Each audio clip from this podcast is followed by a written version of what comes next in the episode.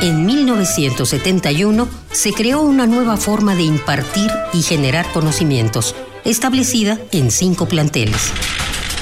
Azcapotzalco, Naucalpan, Vallejo, Oriente y Sur. CSH, 45 años.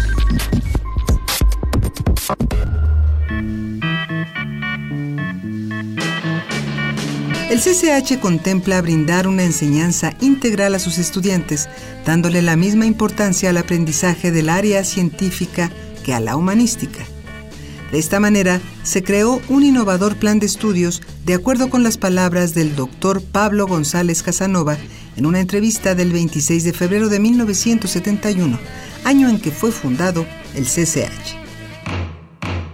El plan de estudios del ciclo del bachillerato se propone dar una formación secundaria de nivel superior al estudiante que le permita comprender dos lenguajes fundamentales, las matemáticas y el español, y dos métodos básicos para el estudio de la naturaleza y del hombre, el método experimental y el método histórico.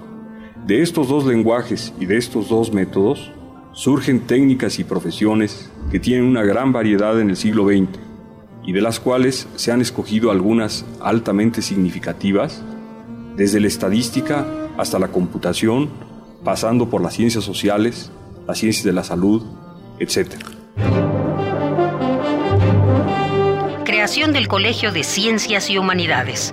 Exrector Pablo González Casanova.